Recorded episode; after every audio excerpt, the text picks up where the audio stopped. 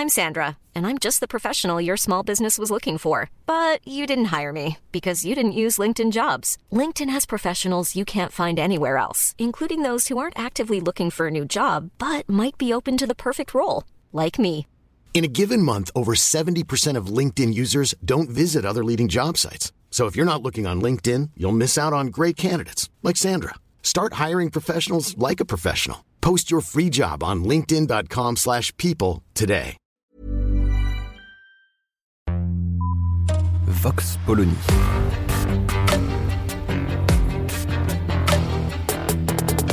L'actualité vue par la directrice du magazine Marianne, Natacha Polony.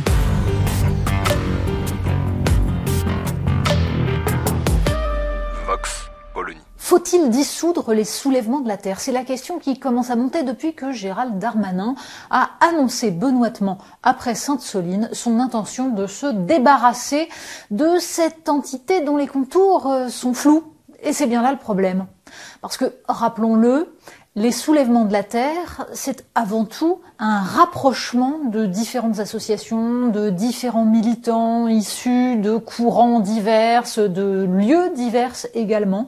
Et même si on peut placer géographiquement le lieu de naissance des soulèvements de la Terre, c'est dans la ZAD de Notre-Dame-des-Landes, à part ça, bien malin qui peut définir exactement ce qui n'est pas tout à fait une structure. Alors, est-ce légitime? On se souvient tous des violences qui ont émaillé la manifestation contre la bassine géante de Sainte-Soline. Et de fait, même si certains hurlent contre les violences policières, il est très clair que parmi les trois cortèges qui composaient cette manifestation, certains étaient définitivement et dès le départ dans un état d'esprit qui consistait à casser du flic, tout simplement. Alors bien sûr, il y a une infiltration de black blocs dans ce genre d'événements. Et là aussi, il est très difficile de distinguer les militants écologistes de ceux qui sont infiltrés et sont venus pour toute autre chose que pour défendre la Terre. Mais tout le problème vient de l'idéologie portée par les soulèvements de la Terre. Et quand on lit leur ouvrage collectif censé définir ce qu'ils sont, bah, on s'aperçoit quand même que, au-delà de la dimension écologiste, de la défense des biens communs et de l'environnement, eh bien, il y a à peu près toute la logorée euh, pseudo-marxiste mêlée à une sorte de euh, oui, bah, de bouillie euh, néo-féministe, à coup d'écriture inclusive, de considération sur le sexocide des sorcières et autres trucs de ce genre. Bref, on a là à peu près ce qui se fait de mieux dans le style actuel d'une gauche radicale qui euh, veut opérer la convergence des luttes. Mais est-ce que ça suffit à dissoudre un mouvement?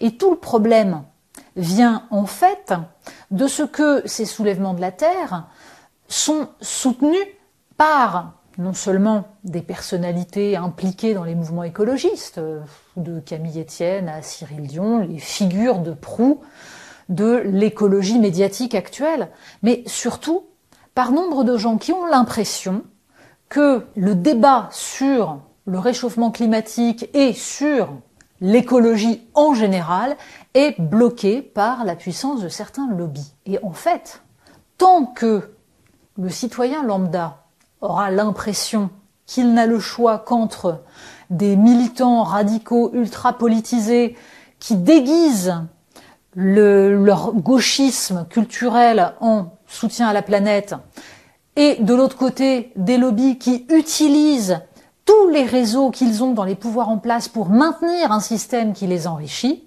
ils seront paumés. Et nous aurons l'impression, petit à petit, que seule la violence peut résoudre le problème. C'est contre cela qu'il faut lutter. Est-ce que la dissolution de ce mouvement permettra de lutter contre cela? Non. Clairement, certains de ces militants radicaux sont tout sauf démocrates. Quand on s'autorise à aller casser des machines chez un industriel comme Lafarge, on n'est pas dans le respect de la démocratie représentative.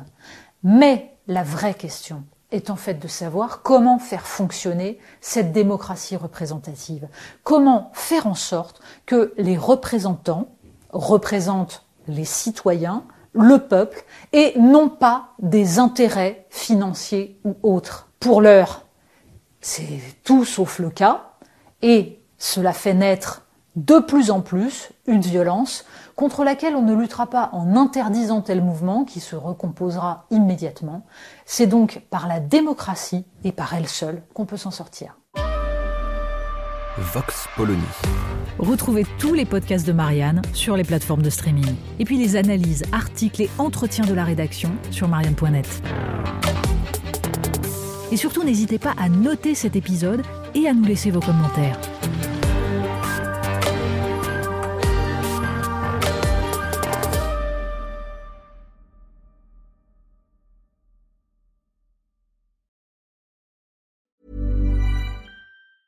Mom deserves the best, and there's no better place to shop for Mother's Day than Whole Foods Market. They're your destination for unbeatable savings, from premium gifts to show-stopping flowers and irresistible desserts. Start by saving 33% with Prime on all body care and candles. Then get a 15-stem bunch of tulips for just $9.99 each with Prime. Round out Mom's menu with festive rosé, irresistible berry chantilly cake, and more special treats. Come celebrate Mother's Day at Whole Foods Market.